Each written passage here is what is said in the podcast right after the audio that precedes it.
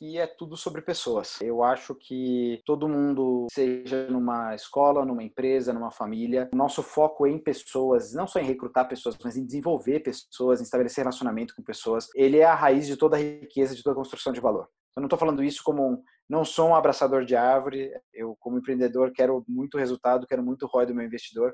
Só que eu acho que o jeito de você construir esse ROI, construir esse valor, é você focando em gente. Olá, eu sou Rafael Marino, diretor de marketing da Exceed. Seja bem-vindo a mais um Na Linha de Frente, um programa que a gente faz com investidores e grandes executivos de startups do país. A galera que está lá na ponta tomando decisões mais importantes para crescer numa empresa. No episódio de hoje a gente conversou com o Lucas Mendes. Ele é cofundador da Revelo, considerada a maior startup de recursos humanos do país. Recebeu ano passado o maior aporte financeiro já feito num estilo de startup desse tipo. O Lucas é sensacional, um baita de um empreendedor, já teve outros empreendimentos no passado e foi uma tremenda aula sobre talentos, o mercado de talentos no Brasil. A diferença, o que está acontecendo agora, quais são as mudanças que estão ocorrendo, a questão da tecnologia, a diferença do mercado de tecnologia do Brasil comparado com outros mercados no exterior. Bem, isso e muito mais. Espero que você aproveite esse episódio. Lucas, super prazer em ter você aqui no nosso Na Linha de Frente. A gente hoje também está contando com o Anthony McCartney, que é o nosso sócio diretor de investimentos da Exceed. É super prazer em ter você, que é um grande empreendedor que vem atuando aí numa HR Tech, que é a Revelo, que é considerada a maior HR Tech aí do Brasil. É uma rápida introdução sobre o Lucas, sobre a Revelo. A Revelo foi fundada em 2014, junto com o australiano Lachlan, é assim que se fala, Lucas? É, esse aí deu azar no nome, né?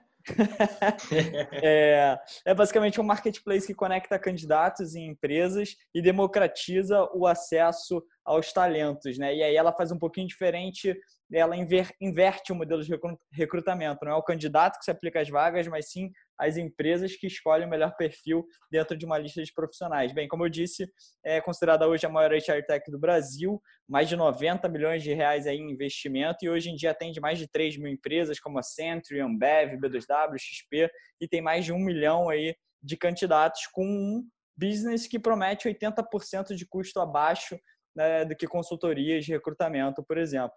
E aí, rapidamente sobre o Lucas, um cara que foi analista da Goldman Sachs, consultor na Bain Company, que é uma das maiores consultorias do mundo, sócio na Beleza na Web, hoje é advisor no Fundo Monax.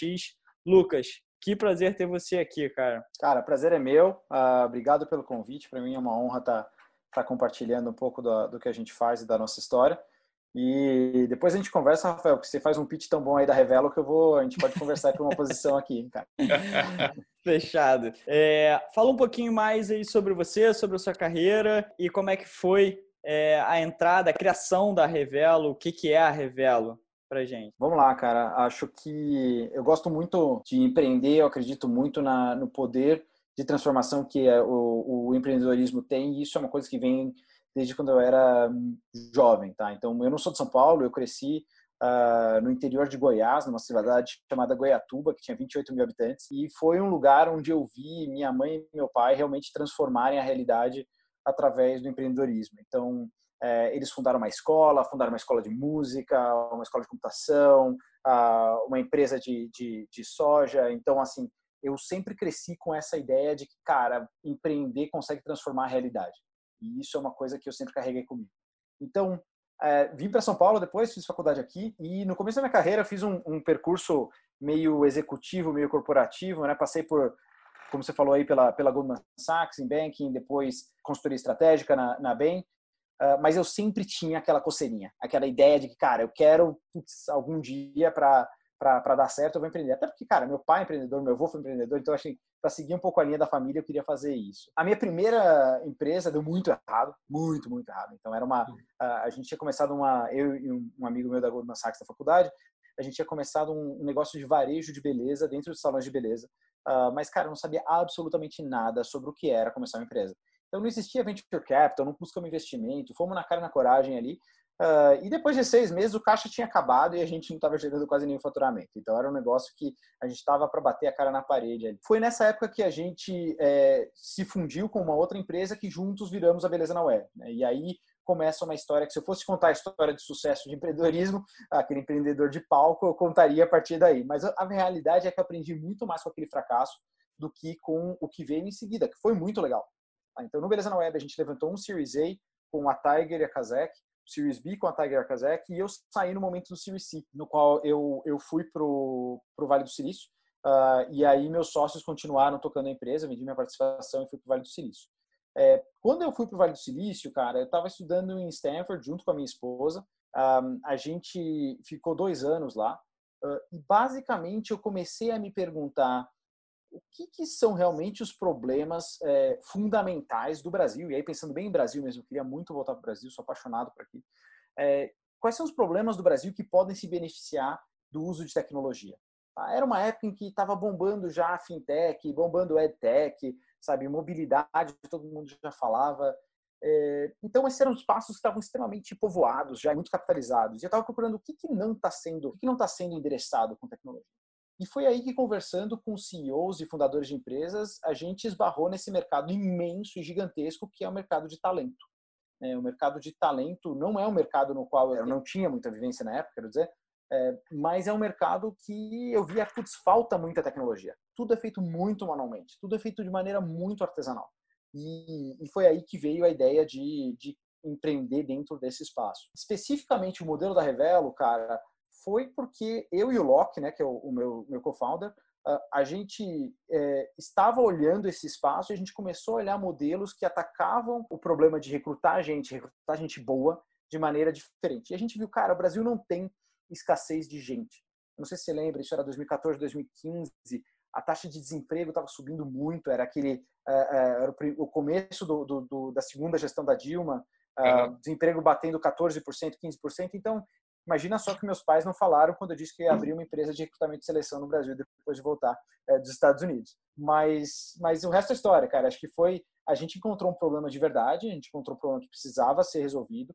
Muitas empresas toparam um, embarcar e, e, e, e usar a solução, porque a necessidade era real. As empresas tinham necessidade de encontrar gente boa e trazer gente boa para suas equipes. Lucas, é uma dúvida aqui que eu tenho. Você falou um pouquinho da sua trajetória, né? Ela é muito similar a vários outros empreendedores, né, no Brasil. É, a minha pergunta é o seguinte, Lucas: tem que passar por investment banking, por consultoria e fazer um MBA fora para empreender no Brasil? Não, cara, de jeito nenhum. Eu acho que alguns dos é, dos empreendedores que eu mais admiro, vou dar o exemplo do Ariel e do Renato, que são os fundadores da 99, são Sim. caras que saíram da faculdade já empreendendo sabe? São caras que têm, que tiveram uma ideia, que encontraram um modelo de negócio lá no começo e já começaram. Então, de forma alguma, isso é isso é um pré-requisito.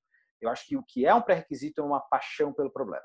Você precisa ser apaixonado pelo problema que você está tentando resolver. Se você não for, cara, tem tantos altos e baixos essa vida de empreendedor que é muito difícil você continuar na mesma estrada se você não tiver aquele apego e quase irracional por resolver aquele problema. Agora, uma coisa que eu vou falar que é esse perfil de ex-consultor, ex-banqueiro, uh, ou que fez MBA, a gente tem um às vezes que esse é um, um perfil típico de empreendedor, porque esse é um perfil muito palatável para investidor de venture capital. Tá? Então, hum, muito investidor de venture capital olha para esse tipo de perfil e fala: ah, eu vejo aqui alguns sinais que eu, que eu conheço, por viés mesmo, acabam investindo nessas pessoas. Então, por viés de seleção, essas pessoas acabam aparecendo mais, porque levantam mais rodadas, e a gente tem essa imagem de que o Exatamente. empreendedor, às vezes, tem esse, essa carinha aí. Cara, muito, muito interessante. Você falou muita coisa aí que eu queria me aprofundar. Ponto um, que eu achei muito legal, foi você falou que a história dos seus pais como empreendedor, e a gente vê que muitas, muitos empreendedores seguem esse passo, né? Os pais empreendedores acabam seguindo, e os que não são encontram dificuldade para provação do, do, dos pais, de pô, largar tudo e se dedicar a alguma coisa. É, você falou sobre a paixão pelo problema, que é uma coisa que eu me lembro de da nossa conversa com o Marcelo Abrita, que da, da Buzier, que ele fala sobre você de fato quer empreender, selecionar um problema grande, e aí como você falou, você selecionaram um problema grande que não tinha bastante concorrência é, aqui no Brasil. E isso também me remete a uma vez que eu estava, quando eu trabalhava ainda no hotel urbano, é, e eu vi uma palestra do Vitor Lazarte, que é o CEO da Wildlife, que é hoje considerada um unicórnio aí de games, o primeiro unicórnio brasileiro de games, e eu perguntei para ele qual foi o principal desafio, e ele falou, cara, o principal desafio é acreditar no problema e tá todo dia ali persistindo e tentando solucionar aquele problema. Uma dúvida que eu queria tirar com você, cara, por ter uma família de empreendedores, quais foram os aprendizados, as lições, ou, ou se você se lembra de alguma história que seus pais fizeram para que você se apaixonasse e quisesse seguir nisso, né? Para as pessoas que têm família, que estão querendo empreender, mas às vezes não encontram um conforto no, no, no, nos pais de tomar essa decisão. Cara, acho que é uma excelente pergunta isso e talvez é algo que eu sempre é, eu sempre dei como garantido, né? Nunca pensei tanto nisso, eu meio que took for granted daí. Um, eu acho que um, uma das coisas que eu sempre tive em casa, uma visão muito clara, é que empreender não é um mar de rosas. Então, eu nunca tive uma, uma visão romântica do que é empreendedorismo. Então, acho que esse contato com essa imagem bem realista do que é empreender é importante, porque se você entra nessa jornada achando que ou você vai virar um unicórnio, ou insira suas buzzwords aqui, é, ou então você vai morrer de fome, é uma falácia. Na verdade, o mundo, 99% das pessoas caem em algum lugar dentro desse espectro. Entre o unicórnio, que são uma porcentagem muito pequena de pessoas, e as pessoas que absolutamente morrem de fome depois de empreender. Então, assim, eu vi dentro da minha família vários casos de as coisas darem errado, depois darem certo, e eu via, mais importante do que isso, eu via meus, meus pais e meu avô, meus parentes, serem felizes na jornada. Tá? Então, ser feliz na jornada, mais do que ser feliz pelo outcome, pelo resultado, é uma coisa que é muito parte de empreender. Por isso que eu concordo muito com o Pato, muito com o Vitor sobre é, que são os caras que você mencionou, sobre você ser apaixonado pelo problema. Porque se você é apaixonado pelo problema e por resolver aquele problema, o seu dia a dia é muito gratificante. Sabe? Cara, para mim, eu lembro até hoje os, os 100 ou 200 primeiros uh, candidatos que foram contratados pela Revelo, eu conhecia cada um de nome, eu conhecia a gente ter conversado com todos eles e eu comemorava junto, e eu ficava muito feliz porque eu estava mudando a vida daquelas pessoas. Eu conto isso para alguém que não é apaixonado por esse problema, o cara fala: ah, cara, as pessoas é. conseguem é. emprego normal, mas eu acho isso muito legal. Então, para mim, uh, esse o fato de você ser apaixonado pelo problema é o que te dá a gasolina, é o que te dá combustível para você continuar tocando seu negócio nos dias bons e nos dias ruins. Perfeito. Linkando com esse ponto que você falou sobre olhar o mercado, ver o que está precisando, qual problema precisa ser solucionado e grande o suficiente. O próprio modelo da Exceed, que é um modelo de equity crowdfunding, ele começou lá fora, por exemplo, começou na Inglaterra, muito forte também nos Estados Unidos. Os nossos fundadores trouxeram esse modelo de lá para cá e eles, ao fazerem isso, eles enfrentaram, né, obviamente, um grande desafio de tropicalizar um modelo que não foi feito na sua cultura, enfim, com as burocracias, com todo o regime que tem. É, e pelo que eu entendi, você e o Lacon se esperaram também exemplos de plataformas de recrutamento chinesas, que foram berços lá. Na China já tem cerca de sete unicórnios, se eu não me engano, como a 51 Job, que, que já está avaliada em 4,2 milhões, a Liep em 170, já teve 170 milhões de, de, de dólares em investimentos, e a Zalpin. É, aí eu queria entender um pouquinho mais como foi olhar lá para fora querer trazer esse modelo para cá e implantar ele aqui? Quais foram os desafios e principais oportunidades que vocês viram em fazer essa tropicalização aqui no Brasil? Legal, cara. Eu acho que é super importante olhar para fora e enxergar modelos lá fora, mas o modelo simplesmente de copycat, de você traduzir uma solução e copiar e colar ela aqui no Brasil, eh, ele é bastante arriscado, porque tem um assumption, tem uma hipótese implícita nisso, que é você precisa acreditar que o problema que você está resolvendo é igual aqui do que ele é lá.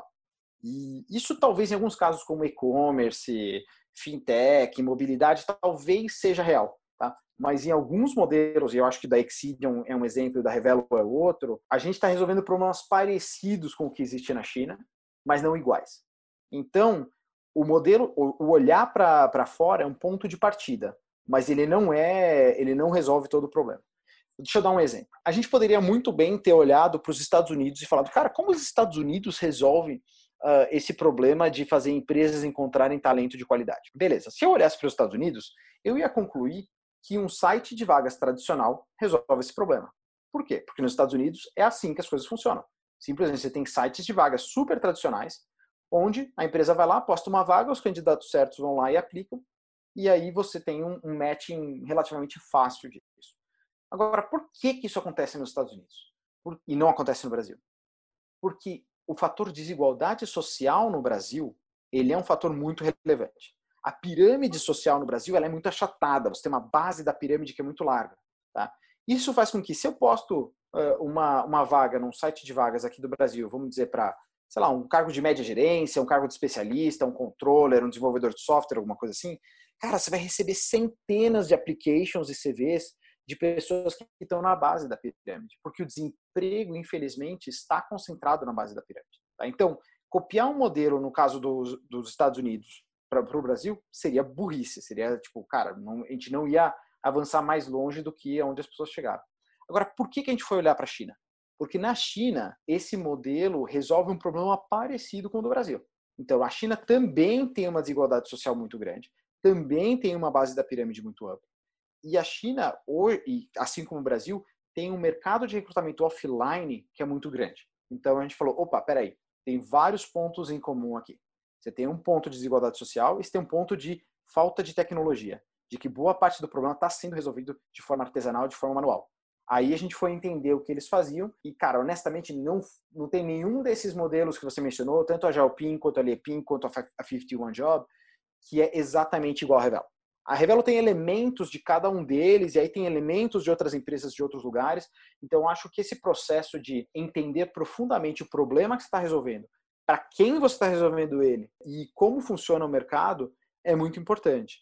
Uma coisa que todo empreendedor brasileiro tem que é, sempre sacar e entender que é uma particularidade do Brasil é que acesso a capital aqui no Brasil é uma coisa muito mais difícil do que é nos Estados Unidos ou que é na China. Então, você vê muitos modelos que funcionam, que crescem muito lá nos Estados Unidos, eles crescem porque lá existe uma abundância de capital que faz com que, há tempo atrás, coisas como unit economic e rentabilidade não fossem tão relevantes para o começo de uma empresa.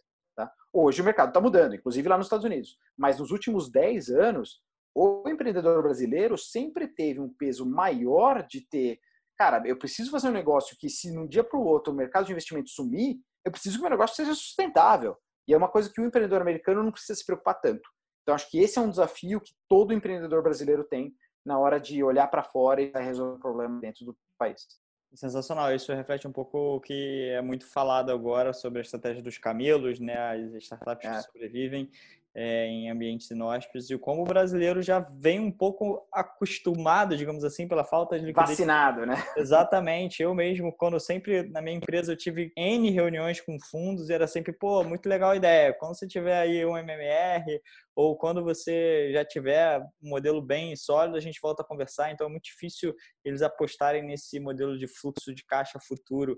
Agora, falando sobre, é, entrando um pouco mais nessa questão do segmento da HR Techs, é, a gente vê que com a pandemia muito vem se falando sobre vários segmentos, né? segmentos que estão sendo super afetados, como turismo, como real estate, e outros segmentos que estão sendo afetados positivamente. E é muito falado sobre o ensino à distância, sobre gaming, streaming, clouding, delivery.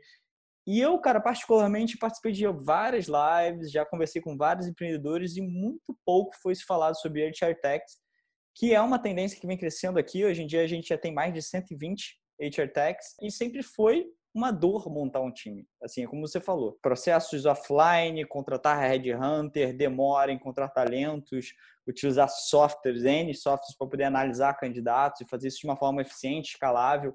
E tem um outro ponto também que é muito importante, que é difícil de você saber o ROI, né, de utilizar uma plataforma dessa, é, digital, saber é, qual é o retorno do valor, né? Muito se fala até a Gartner criou aquele acrônimo VOI, Value of Investment, que é sobre recursos intangíveis. Como é que você está vendo é, em relação a essa aceleração né, é, de reduções de times que a gente vem presenciando, as demissões em massa, a gente viu aí que é aumento já de desemprego, que é um pouco que você falou lá no começo da época que você fundou a Revelo, que né, estava quase 15 milhões de pessoas no governo Dilma. Como é que você está vendo o cenário para o segmento de startups de HR Techs agora? Cara, não está fácil o cenário. Eu acho que realmente são movimentos das placas tectônicas que estão acontecendo. Uhum.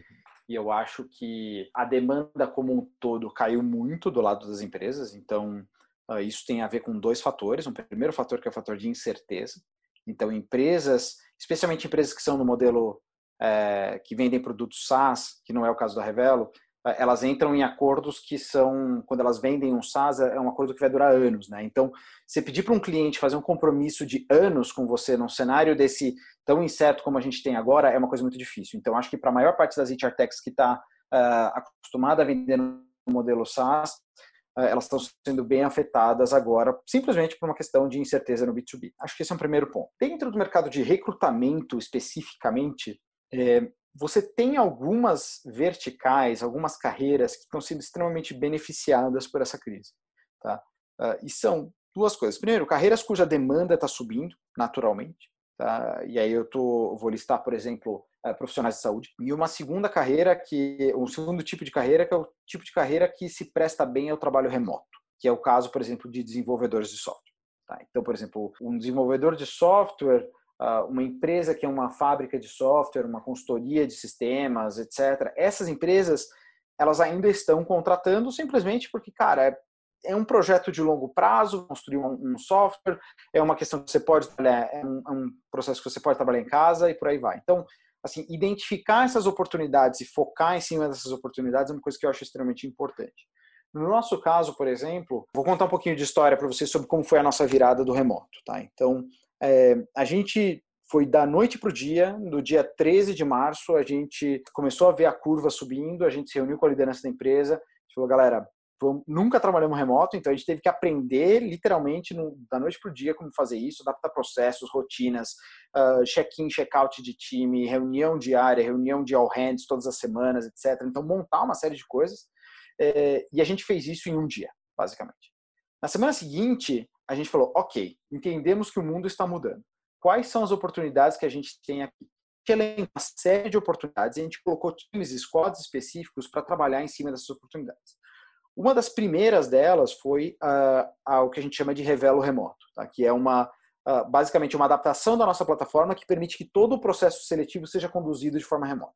Então você consegue criar uma sala de entrevistas virtual, você consegue dar seus feedbacks todos de forma virtual, negociação salarial de forma online. Então todas as partes que teriam uma interação, até dinâmica de grupo você consegue fazer online. Então a gente fez isso num espaço de quatro dias. Então a gente pôs um time e montamos esse produto em quatro dias. Hoje, mais da metade dos processos seletivos que estão sendo conduzidos pela Revelo já usam esse produto. Então, tipo, é uma coisa. E era um negócio que não existia. Dois meses atrás isso existia. E hoje é mais da metade do que a gente faz. Então é uma coisa assim, a capacidade de se adaptar, ela pega muito forte é, quando acontece uma mudança como essa.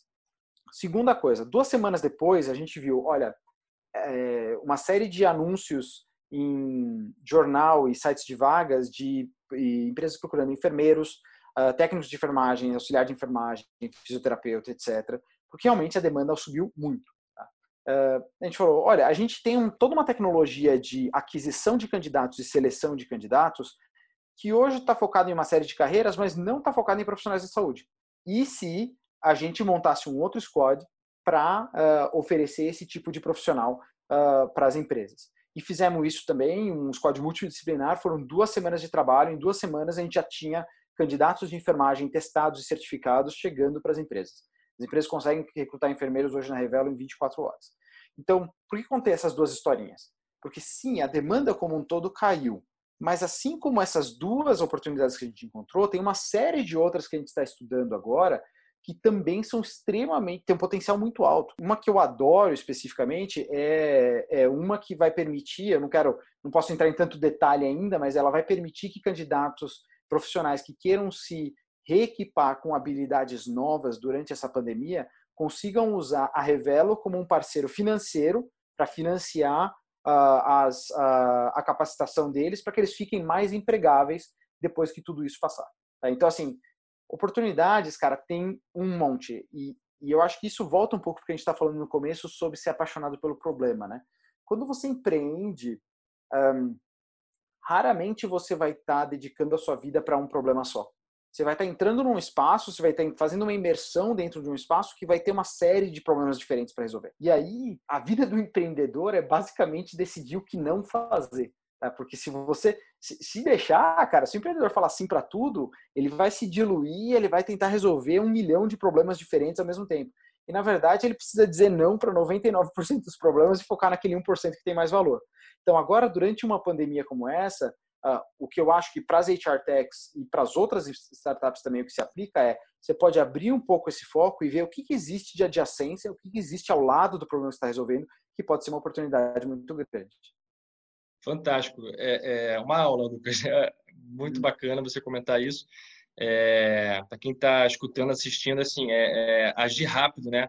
É, e é difícil porque a primeira, no primeiro momento você fica paralisado mesmo, né? É um choque tão grande, mas conseguir se mexer, agir rápido, se adaptar e ter esse mindset de ver oportunidade em meio ao caos todo, né? Eu acho que fica aí de, de dica e lição para todo mundo. E Lucas, é, uma dúvida que eu tenho, você, você falou muito sobre a questão agora né, do momento é, com os clientes. É, eu fico pensando, vocês de alguma maneira ajudaram os clientes nesse processo aí de é, negociação, né? Em relação mesmo à questão que eles estão enfrentando hoje. É, vocês têm algum tipo de é, atuação no pós-venda que vocês ajudam os seus clientes, às vezes até a comentar sobre algum, algum programa do governo que poderia ajudar eles com a parte de funcionários. Vocês estão atuando nesse sentido? Sim, boa pergunta. Acho que a primeira coisa que a gente fez para testar esse squad, que eu mencionei, que é um squad interdisciplinar dentro da empresa para lançar soluções novas, foi basicamente conscientizar as empresas de que trabalhar remoto era possível e não prejudicaria tanto assim a produtividade. Não sei se vocês lembram, parece que faz um milhão de anos, mas há dois meses atrás, todo mundo está falando, nossa, não, peraí, não podemos ir trabalhar remoto. Não, Sim. a empresa vai parar. As empresas é. não sabem, será que devemos ir? Será que... Hoje já é absolutamente natural. Né? Uhum. É, mas o que a gente fez foi, a gente compilou, uh, basicamente num projeto que chamava Status Remoto, uma lista de todas as startups e empresas de vários setores também que estavam trabalhando remoto. Então, estava basicamente conectando empresas que queriam se informar a respeito disso com benchmarks, tá? que podiam dar uh, as, melhores, uh, as melhores práticas para essa transição. Essa foi uma primeira coisa. A segunda coisa que a gente fez foi tomar uma decisão que foi difícil para a gente em termos financeiros, mas foi importante, que é a gente flexibilizou uma série de contratos. Como funciona na Revelo? Na Revelo você compra créditos e você usa esses créditos para contratar. Então, uma contratação vale um crédito ou vale dois créditos, de acordo com o nível de serviço que você usar, de acordo com a senioridade do candidato e por aí vai. Uh, agora, esses créditos têm uma validade de 12 meses. O que a gente falou? Cara, se a gente deixar simplesmente as coisas como elas estão fluírem, esses créditos vão vencer, as empresas não vão contratar ninguém e a gente vai, obviamente, a gente não vai ter gasto nada e vai ter ganhado esse dinheiro de graça, entre aspas, mas eu vou ter um cliente que vai estar bravo comigo, porque vai falar, putz, eu comprei isso aqui e não usei. Então, o que a gente fez? A gente virou todos os nossos clientes e falou, cara, a gente vai flexibilizar os prazos de todos os contratos que a gente tem em no mínimo três meses. E a gente fez isso proativamente. Tá? Tem empreendedores me ouvindo nessa hora, eu vou falar, cara, quando você vai falar com o seu conselho, eles falam muita groselha, tá? Às vezes falam muita bobagem, mas essa foi uma sugestão que veio do nosso conselho, eles falaram, não tentem otimizar para o caixa de curto prazo, otimize para o relacionamento com esses clientes. Porque esse cliente vai lembrar depois que você é. foi flexível com ele no momento de dificuldade. É, a gente falou, será que a gente faz isso? Será que a gente fez isso? Fomos lá e fizemos. Beleza, teve um impacto nos recebíveis? Teve. Mas não é que a gente perdeu esse dinheiro. A gente vai recebendo, simplesmente alongou essa curva de recebíveis. Agora, o impacto que a gente teve em NPS foi absurdo. O nosso NPS mais do que dobrou. Assim, é uma coisa, foi, foi absurdo. Assim, clientes sendo muito mais promotores, falando publicamente da gente uh, positivamente em redes sociais, de um jeito que a gente não, uh, não antecipou. Assim, a gente não esperava isso. E, e, e aí foi realmente um investimento feito na relação e não na transação. Uma coisa eu acho que, que vale a pena fazer. Uh, especialmente porque esse cliente vai olhar para você e falar, putz, esse cara é diferente. Porque ele está lidando com uma série de outras empresas que não estão sendo flexíveis. Então, ele está acostumado a ser, entre aspas, maltratado. E se você for uma pessoa que entende, tem empatia, você vai conseguir colher os frutos e a recompensa disso. Eu acho que essa palavra que você falou é sensacional, é empatia, né? E para quem não sabe, para quem está escutando a gente, NPS é Net Promoter Score, que é basicamente o quanto uma pessoa recomenda a sua empresa, né? E pelo que você falou, o número dobrou, o que com certeza vai te trazer um retorno de investimento a longo prazo muito maior do que você queimar essa relação agora. Né? E, e, e é isso que eu também conversei bastante com outros profissionais de marketing. Eu vejo muito essa tendência da empresa ser útil. Não adianta você querer otimizar a caixa agora e acabar com seu business no longo prazo. Entrando mais um pouco nessa questão da tecnologia, você falou lá no começo, ah, que, que é muito pouco tecnológico, é um problema muito grande. A gente vê que recrutamento hoje é basicamente dominado né, pelas agências tradicionais offline, que corresponde aí, basicamente a 95% do mercado, o mercado que a gente vê aí de mais de 10 bilhões de reais que esse setor movimenta. E a Revelo traz uma série de inovações como inteligência artificial, machine learning para coletar essas informações, coisas que o mercado não está acostumado, para poder dar match né, nas necessidades das empresas e os funcionários. E como você falou, até pela Revelo Remoto, que é esse serviço que vocês estão prestando 100% digital, vocês querem atuar no antes até o depois é, de toda a contratação. Enfim, o que hoje essas empresas offline aí correspondem a um custo basicamente de 15 a 20% do salário anual, vocês querem reduzir isso bastante. Conta um pouquinho para a gente que está acostumado com empresas como Cato, Robert Half, Michael Page, como é que a Revelo se de fato se diferencia delas e essa questão das inovações por trás desse modelo? Cara, eu acho que a, a, Revelo, se você olhar, a inovação que a gente traz, ela é muito simples. Obviamente tem muita tecnologia por trás, mas o conceito é muito simples. O conceito é existem é, preferências dentro das empresas. As empresas preferem alguns tipos de profissionais, seja por causa das habilidades deles, pelas pretensões salariais, seja por causa da localização. E essas preferências, elas muitas vezes são compartilhadas entre várias empresas. Então, empresas têm comportamentos de preferências de, é, de contratação. Quando elas usam um, um recrutador offline, elas se perdem ali. Ninguém enxerga, ninguém usa esse dado para nada faz, ela é capaz de ler essa preferência, de entender esse sinal, né, essa escolha que a empresa faz, e usar isso para trazer mais candidatos que vão ser úteis para todas as empresas do marketplace.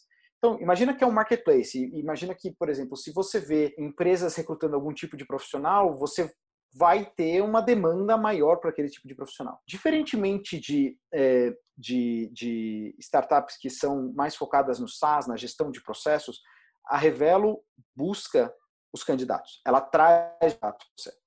Então, nesse sentido, a gente se, se porta muito mais como um competidor de um dessas empresas que você mencionou, um site de vagas uh, ou uma empresa de, de headhunting tradicional. Vamos pegar a empresa de headhunting tradicional. O que, que acontece aí? Você basicamente tem um, um, pessoas, né, seres humanos, fazendo isso de maneira uh, artesanal, uh, entendendo a necessidade do cliente, e a partir desse momento iniciando um processo de busca. Simplesmente o fato de que esse entendimento acontece antes do processo de busca já é um atraso. Porque entre aquele momento que você explicou para o Red Hat o que você quer e você fazer a contratação, em média no mercado a gente está falando de 70 dias, entre 65 e 80 dias, mas mais ou menos 70 dias aí, 10 semanas. Na Revelo, você consegue fazer isso em duas semanas. Tá? Então, a média de tempo de contratação, time to hire, que é o que a gente usa de jargão lá dentro, uh, dentro da Revelo, ele é de duas semanas. Por quê? Um, porque quando a empresa entra na Revelo, porque a gente já tem a inteligência de todas as milhares de empresas que usam a gente, a gente no de dados provavelmente ela vai querer. Esse processo de busca ele já foi antecipado. Segundo, porque a gente está usando os sinais de preferências das outras empresas que usam o marketplace da Revelo essa shortlist que vai ser gerada é uma shortlist muito mais certeira, é uma shortlist muito mais acurada, muito mais focada na necessidade que a empresa quer. E acho que uma coisa muito simples é, cara, a Revelo só tem gente visível. Ah, a gente tem mais de um milhão de candidatos? Tem. Mas se eu mostrar um milhão de candidatos para um RH, ele, vai me odiar. Ele vai falar, cara, você não serve para nada porque eu não vou ficar filtrando um milhão de candidatos. Então a gente só deixa visível as pessoas que estão naquele momento abertas a iniciar uma conversa sobre um novo emprego. Muitas vezes são pessoas que estão empregadas. A maior parte dos casos são pessoas que hoje estão empregadas. Mas essas são pessoas que estão dispostas a ouvir propostas, a iniciar uma busca por um novo emprego. Então, se você adiciona essas três coisas, que é a gente, a gente antecipa a busca, a gente faz usa os dados e a inteligência de milhares de empresas para fazer a filtragem, e a terceira coisa, a gente filtra por engajamento de candidatos, isso gera um resultado de encurtar o tempo de maneira muito significativa. Então, cai de 70 dias para 14 dias. Sem contar que, porque a gente usa a tecnologia para fazer isso, a gente consegue cobrar muito menos. Tá? Então, ao invés de a gente cobrar aqueles FIIs de 15%, 20%, 25%, que é o que essas consultorias cobram, uh, a gente é capaz de fazer um negócio muito mais enxuto, uh, de uma maneira que, como você falou lá no começo, seja mais democrático. Então, hoje, cara, dois terços dos nossos clientes são empresas que são pequenas demais para conseguirem pagar um headhunter, é, uma, uma, uma empresa, uma consultoria de recrutamento. A gente consegue democratizar isso e levar isso para PMEs, levar isso para startups desde, desde startups iniciais, cara, tem empresas que contrataram com a Revelo desde que eram dois fundadores só, e hoje são, sei lá, 20 pessoas e 80% das pessoas vieram da Revelo, sabe? Então, a gente participa dessas histórias de crescimento, tornando isso mais acessível. Sensacional, Lucas. Agora, uma provocação nesse ponto, pelo visto, vocês reduzem absurdamente o time to hire, que é uma coisa, às vezes, sensacional para a empresa. Agora, duas perguntas em uma, e, e sendo essa primeira uma provocação. Beleza, reduzir meu time to hire, mas e a qualidade desse profissional lá dentro? Como é que isso é medido ou como é que eu posso é, saber que eu vou contratar revelo e, pô, eu vou reduzir muito, eu vou contratar muito mais rápido, mas como é que vai ser esse profissional lá dentro? Ele vai ter o fit cultural? Ele vai ser com os skills que eu quero? Se vocês têm algum tracking disso e se hoje, no período atual, a Revelo pode ser uma boa opção para uma empresa e para qual tipo de empresa? Cara, eu acho que tem três indicadores que a gente usa para medir a primeira coisa que você falou. A primeira é a gente oferece uma garantia para as empresas de que, por, se por qualquer razão ela desligar o candidato ou o candidato se desligar ou não continuarem juntos depois de três meses, ah, ela não paga nada para a Revelo. Então, a gente não tem interesse em sucessos de curto prazo que sejam fracassos de longo prazo. Então, essa é a primeira coisa. Uh, e a gente olhando o número de vezes que essa garantia é usada, é um, cara, é algo próximo de 1, 2% aí. Então é uma coisa super, super tranquila. Segunda coisa que a gente olha é muito uh, os candidatos que viram clientes, cara. A gente muitas vezes consegue colocar candidatos dentro de empresas que são tão bons e que crescem lá dentro que depois de um certo tempo eles viram sênior suficientes para usar Revelo para contratar mais gente. Então, esses embaixadores, eles potencializam o nosso crescimento. Então, a gente tem interesse cada vez mais de colocar pessoas que vão crescer dentro das empresas para a gente aumentar a nossa penetração. E acho que, por último, as métricas tradicionais de retenção, elas são extremamente úteis para ver se uma empresa tem sucesso a longo prazo. Então, quando a gente levantou nosso Series B Uh, no final do ano passado, esse foi uh, foram algumas das, das, métricas que os investidores mais olharam. Então, nível de churn, taxa de upsell, uh, revenue retention rate, uma série de métricas super específicas que mostram que não só a gente consegue reter os clientes, que eles voltam para comprar uh, mais créditos com a gente para usar a Revelo de novo, que é um sinal que funcionou né, a primeira vez, uh, mas também quando você tem empresas que têm necessidades crescentes, elas aprofundam o um relacionamento com a gente. Então a gente mede muito isso. Será que a gente é capaz de crescer dentro das empresas? Será que a gente é capaz de aumentar a nossa utilização dentro das empresas? Isso é uma métrica que é super, super útil para gente, a gente olhar. Essa era a primeira coisa que você me perguntou, a, primeira, a segunda eu não lembro, desculpa. A segunda é hoje, com o momento atual, como é que uh, pequenas e médias empresas continuam tendo o fôlego, ou quais seriam as melhores empresas que poderiam acionar a Revelo nesse momento? Cara, eu acho que agora, mais do que nunca, a nossa flexibilidade uh, de pricing ela é um benefício para essas empresas. Então, o fato de elas conseguirem uh, entrar na Revelo e contratar de maneira muito mais barata do que um headhunter é efetivamente um, um, algo que tem um valor grande durante uma época de, de pandemia. Sem contar aquela flexibilidade que a gente mencionou de contrato. Então, você pode hoje ter um, uma flexibilidade de prazo muito maior com a gente do que você teria com um recrutador tradicional. Eu acho que a gente está falando de um lado dessas empresas que têm uma que estão passando por dificuldades de caixa e que querem focar em eficiências e, e, e redução de custos. Mas tem um outro lado também, que são as empresas que precisam recrutar muito rápido. Então, por exemplo, empresas de delivery, por exemplo, a gente está tá tendo uma demanda muito grande delas. Então, são empresas que estão crescendo muito o headcount, porque, cara, nunca tiveram tanta demanda. Assim. Empresas de educação à distância, empresas de entregas de supermercado. Essas empresas, elas não vão priorizar tanto a economia, elas vão priorizar mais o time to hire, mais a agilidade para preencher a posição e nesse caso também a gente a gente consegue entregar uma proposta de valor bem robusta. Lucas, só uma dúvida aí, é, interesse meu até. Eu imagino que nessa área de groceries, né, é, mercado, etc, de, de delivery, de comida, os seus clientes são mais as startups, né? Porque eu não imagino um mercado ele conversando com você para contratar, né? Eu vou te falar uma coisa. Se tem uma consequência de longo prazo que essa pandemia vai deixar, são consequências de transformação digital acelerada. Então, eu acho que mais do que qualquer CTO já conseguiu na vida é. acelerar uma transformação digital, o vírus está conseguindo fazer isso. É então, é cara, empresas de gestão de condomínios, academias, restaurantes, agências de turismo, uma série de empresas que você nunca pensaria que usariam uma solução digital como a Revelo estão usando. Tá? Então, empresas que estão tendo que se reinventar, estão tendo que entrar no digital uh, e estão usando. Tipo, eu, eu não gostaria de citar nomes porque deixaria elas, uh, uh, elas numa posição chata né, nesse podcast, mas, cara, empresas que você nunca, nunca pensaria que estão que estão se transformando digitalmente, estão fazendo isso.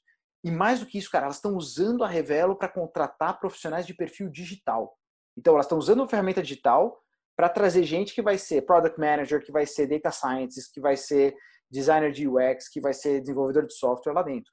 Então, isso, eu acho que a pandemia está catalisando uma transformação que, no longo prazo, ela vai ser benéfica para a economia. Países que estão conseguindo navegar isso melhor e vão conseguir sair disso de uma forma mais rápida, que numa economia mais robusta, vão ver esse bônus de uma forma mais rápida, vão ver esse benefício de uma forma mais rápida. O Brasil provavelmente vai demorar um pouquinho mais, mas com certeza vai mudar.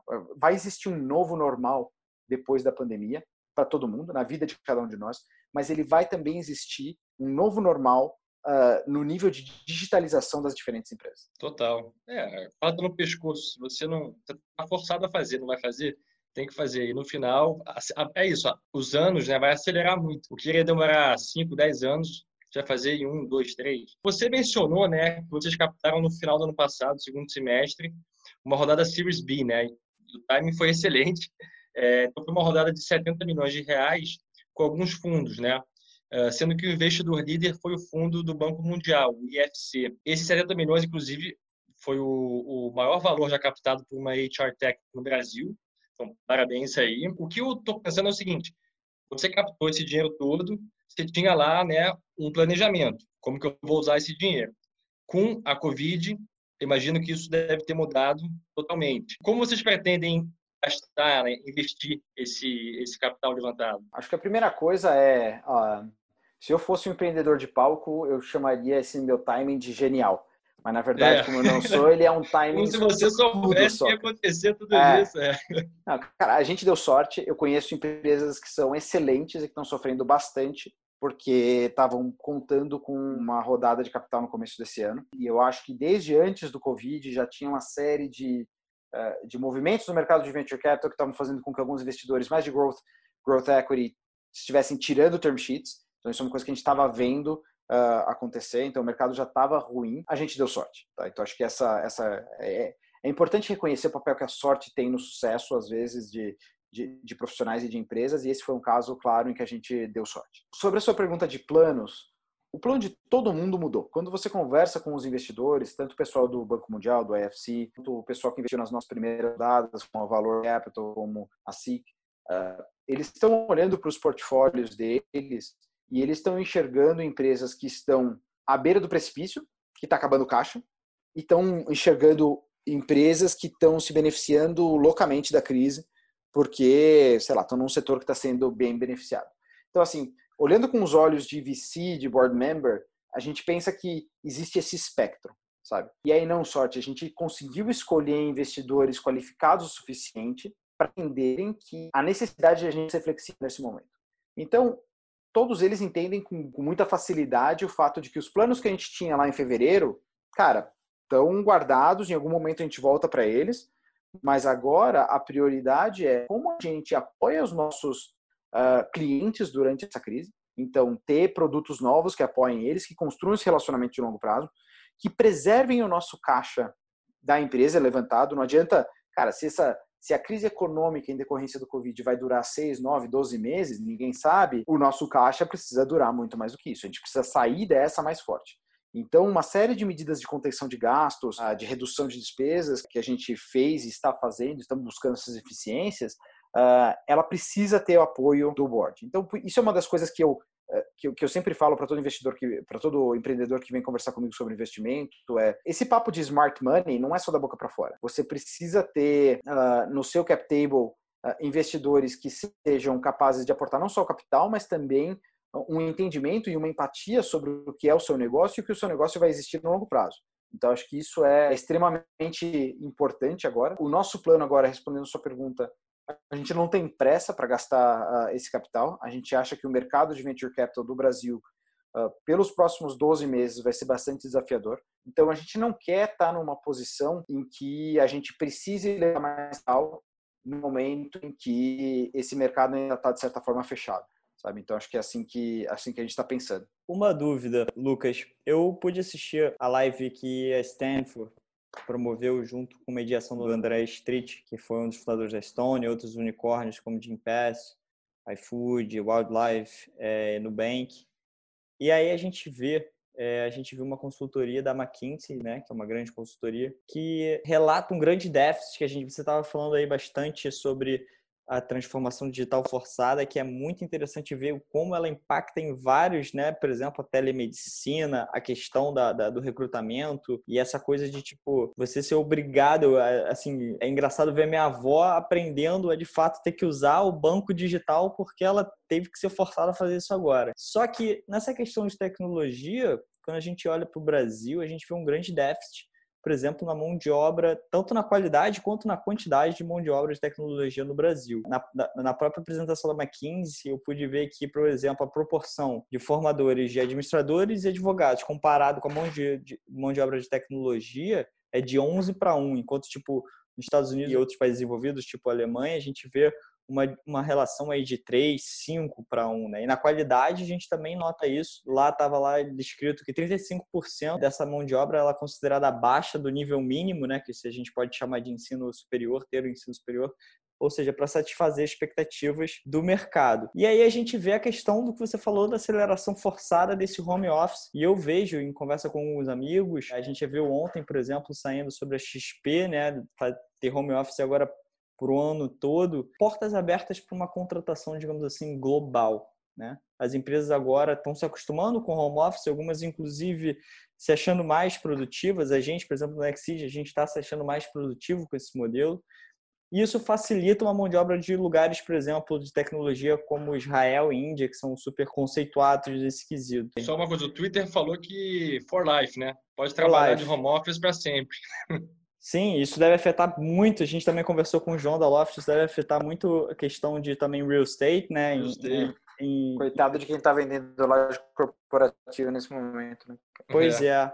Como é que você vê essa questão das vagas de tecnologia, desenvolvimento? Como é que elas estão sendo impactadas no Brasil? Se você está vendo um movimento lá fora, empresas contratando lá de fora, como é que você vê isso? É, eu acho que essa narrativa de que no Brasil falta talento de tecnologia, ela é real. Só que tem uma, um pedaço dessa equação que é pouco discutido, que é os salários de tecnologia. Sim, nos Estados Unidos você tem uma disponibilidade maior? Tem mas a demanda é tão maior que o, os salários estão num outro patamar. Vou dar um exemplo. Um profissional de tecnologia, de ciência da computação, recém-formado ou que tenha passado por um bootcamp, tá? não estou nem falando, não tenha curso superior, na região de São Francisco, essa pessoa vai ganhar em média 120 mil dólares tá? por baixo. Então a gente está falando aí um dólar a, a, a, sei lá quanto mais, mas a gente está falando de, é, de mais ou menos 10 mil a gente está falando de 10 mil dólares por mês. E você está falando de um profissional recém-formado. Na Alemanha, ah, você vai falar, ah, São Francisco é uma bolha. Talvez. Uh, Berlim, Amsterdã, Paris. A gente tem muito contato com empresas de recrutamento por lá, então a gente pega essas médias. Esses profissionais júniores, recém-formados, por lá, ganham entre cara, entre 6 a 8 mil euros por mês. O profissional brasileiro de, de tecnologia é escasso? É, mas ele é bizarramente barato assim, num nível que uh, é, os profissionais que conseguem se graduar, falar inglês e ganhar uma senioridade, eles vão para fora e vão trabalhar para fora assim sem dificuldade nenhuma. Tá? E é engraçado que a gente tem acompanhado alguns dos nossos candidatos que passaram pela Recomeço, hoje tem mais seniors, e tem uma quantidade muito grande deles que está na Alemanha, hum. que está na Holanda, que está na França, é, ou que está no Canadá. Que são países que se ligaram nisso e facilitaram a entrada dessa mão de obra barata, que aqui em São Paulo é, eles acham que é caro, e a gente está perdendo esses talentos. Então, para sua pergunta, eu não acho que tem a menor chance de profissionais israelenses invadirem o mercado brasileiro de tecnologia. Simplesmente porque o mercado aqui não está preparado para pagar o nível de salário que é esperado por essas pessoas. Eu acho que sim, existe uma, uma deficiência na, na quantidade de, de profissionais existentes aqui, mas a gente não pode esquecer a variável salário nisso tudo. Tanto na Europa quanto nos Estados Unidos, a aceitação de um profissional sem curso superior, mas com uma formação não tradicional, seja um bootcamp, seja um curso online, seja um curso uh, não graduação, não bacharelado, ela é muito maior, muito, muito maior. Então, assim, e aqui no Brasil ainda existe uma série de empresas que têm uh, uma, uma, resistência muito forte em contratar profissionais que não tenham um curso superior. Ou para essa deficiência de quantidade, ela é só metade da, da conversa. Tem a outra metade que é como que esse mercado de trabalho se equilibra do lado da, da demanda e do, da, da remuneração. Fantástico, é coisas que a gente não sabe, só quem está dentro do negócio que, que, tem essas informações. Muito legal. Lucas, eu acho que seria bacana, dado o momento que a gente está vivendo, com o seu conhecimento, você dar alguma dica ou até algumas informações para quem nesse momento está buscando né, um emprego, que tipo de, de dicas você daria, levando em conta né, o atual cenário né, que a gente está vivendo. A pessoa tem uma chance maior de ser, de ser contratado agora. Talvez tenha algum setor mais quente, aí vale fazer algum curso, ou talvez até questões mesmo de o que a pessoa tem que ter na cabeça, mentalidade. Eu acho que a pessoa pode, obviamente que ela quer encontrar, se ela está buscando um emprego agora, ela precisa, ela provavelmente precisa disso agora e não pode pensar tanto no longo prazo. Tem que sempre se manter um, esses dois horizontes, né? Que problema, que, que eu quero resolver? Eu quero me capacitar para construir uma carreira de longo prazo ou eu quero conseguir um, um, um emprego para agora? Então, acho que essa, é, essa clareza é muito importante. Se é um emprego para agora, cara, eu acho que tem algumas áreas uh, que têm uma demanda uh, uh, mais alta naturalmente. Então, eu acho que quando eu falo de educação não tradicional, quando eu falo de bootcamps, quando eu falo de cursos online, eu acho que é importante as pessoas usarem essas ferramentas, mas usarem com inteligência, construir habilidades, construir capacidades nelas que sejam realmente em demanda. Então, se você é um profissional de marketing tradicional, fazer mais um curso de estratégia de marketing ou de branding provavelmente não vai te ajudar, mas se você for para alguma especialização do lado de marketing digital, analytics, atribuição online, isso provavelmente é uma habilidade que está mais em demanda. Se você é alguém que é, trabalha com uh, análises, um analista de negócios, uh, você trabalha como controller, você fazer um curso de business intelligence, fazer um curso de, de fundamentos de data science, de fundamentos de analytics também te posiciona melhor tanto para o curto prazo quanto para o médio prazo. Então, acho que a minha dica seria essa. Se você tem uma oportunidade de fazer uma transição de carreira agora, é importante ficar de olho no que, na demanda. Quais são as coisas que realmente vão aumentar o seu valor de mercado, entre aspas, tanto no curto quanto no médio prazo. Sensacional, Lucas. Acho que é, é um pouco a diretriz para o digital, né? Começar a adaptar e assim como os empreendedores adaptam seus business, as pessoas têm que adaptar suas aptidões e hoje em dia o mundo está forçadamente cada vez mais digital e quanto mais você aprender sobre isso, melhor. Eu mesmo estava me aplicando para fazer um curso de desenvolvimento, porque eu sempre achei né, que o marketing está super alinhado com tecnologia. Eu vejo cada vez mais CTOs ou pessoas de tecnologia indo para o marketing por conta dessa revolução, dessa transformação forçada. Lucas, quais principais livros aí da sua vida que você possa compartilhar com os empreendedores, com os investidores, está todo mundo escutando a gente? Que livros mudaram a sua vida? É, da minha vida, vou falar de vou falar de, de, de não ficção aqui, porque acho que a gente está num contexto profissional, mas eu acho que tem uh, livro que eu gosto muito, que é o Thinking Fast and Slow, que é o Pensando Rápido e Devagar, do Daniel Kahneman, que eu acho que eu, eu gosto muito de psicologia comportamental e de, de pensar em vieses das pessoas. Eu acho que esse é um livro sensacional. Acho que é um que faz muito sentido uh, todo mundo ler. Eu acho Sim. que para todo mundo que está em tecnologia hoje, uh, um livro muito interessante é As Superpotências da Inteligência Artificial, é o AI Superpowers, do Kai Fu Lee. Não tem nada a ver com inteligência artificial, quer dizer, tem a ver, mas não é, não é por isso que eu recomendo. Eu acho que é um livro que abre os olhos da gente para a realidade da China como o mercado mais capitalista e mais competitivo do mundo. Assim, eu fui para a China algumas vezes já. É, no ano passado eu fui duas vezes. Assim, é o futuro, o futuro lá. Assim, é o mercado mais, é. mais faca no dente que existe. Assim, e é um livro que abre muito a, a cabeça da gente para isso. E eu acho que um outro que eu lendo recentemente, que eu ainda não acabei, é um do Simon Sinek que chama The Infinite Game, o jogo infinito. E basicamente Uh, é um livro que, para a gente empreendedor, pode trazer muito, muita paz de espírito, muita paz de confiança. Olha lá, tá lendo esse também. Por uma é... aqui do meu lado também, também tô. Então, você sabe melhor do que eu, cara. É... Muitas vezes a gente entra nesse jogo de empreender como se existisse uma métrica única de sucesso. E, eu acho que isso, essa mentalidade, ela pode acabar com a nossa saúde mental, sabe? Ela pode levar a, a quadros de depressão, de ansiedade, de de uma série de coisas. Eu acho que esse livro abre um pouco os olhos da gente para para pensar que, cara, não existe, a vida não é um jogo no qual alguém ganha, o business, né, o negócio não é um jogo no qual você ganha ou perde. A vida é um jogo infinito e que você vai jogar ele várias vezes e tem várias rodadas até se morrer. E aí ninguém ganhou, ninguém perdeu. Fantástico. Se eu puder também até sugerir para você, já que você gosta de Daniel Kahneman e economia comportamental, eu também estou lendo um livro que é muito legal, do Richard Taylor, que também é ganhador do Prêmio Nobel, trabalhou com, com o Daniel Kahneman, que é o Misbehaving. Eu acho que é sensacional esse tema de economia comportamental por conta de você entender de fato o ser humano, por que, que eles tomam decisões, o como a gente é completamente irracional e movido a desejos, ao contrário do que a teoria da economia diz, que somos seres completamente racionais de tomar uma decisão. Fantástico. Lucas, última pergunta. É uma situação que eu gosto de botar todos os empreendedores, que é se você estivesse agora em rede aberta, todo mundo vendo o Lucas na televisão, o Brasil todo, todos os investidores, todos os empreendedores vendo o Lucas, que mensagem você, fala, você passaria para esse pessoal? Cara, eu falaria uh, que é tudo sobre pessoas. Eu acho que todo mundo, seja numa escola, numa empresa, numa família, eu acho que o foco de nosso foco em pessoas, não só em recrutar pessoas, mas em desenvolver pessoas, em estabelecer relacionamento com pessoas, ele é a raiz de toda a riqueza, de toda a construção de valor. Eu não estou falando isso como um, não sou um abraçador de árvore. Eu, como empreendedor, quero muito resultado, quero muito ROI do meu investidor. Só que eu acho que o jeito de você construir esse ROI, construir esse valor, é você focando em gente. E eu acho que é uma coisa que foi ficando foi deixando de ser uma frase de efeito para mim e foi virando realidade ao longo do meu percurso na Revelo. E eu acho que, cara, quando eu olho para nossa transição para o trabalho remoto que a gente fez recentemente, para nossa agilidade em lançar esses produtos que eu mencionei um pouco, produto de profissionais de enfermagem, produto de, é, é, de recrutamento remoto, uh, esses produtos de capacitação que estão para chegar, eu vejo que nada disso fui eu que fiz.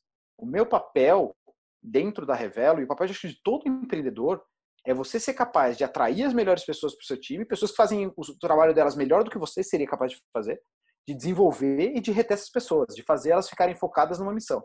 É, eu acho que, inclusive, se eu pudesse viajar no, no tempo e falar isso para mim mesmo há 10 anos atrás, é um negócio que eu, que eu gostaria muito de fazer. Sensacional. Maravilha.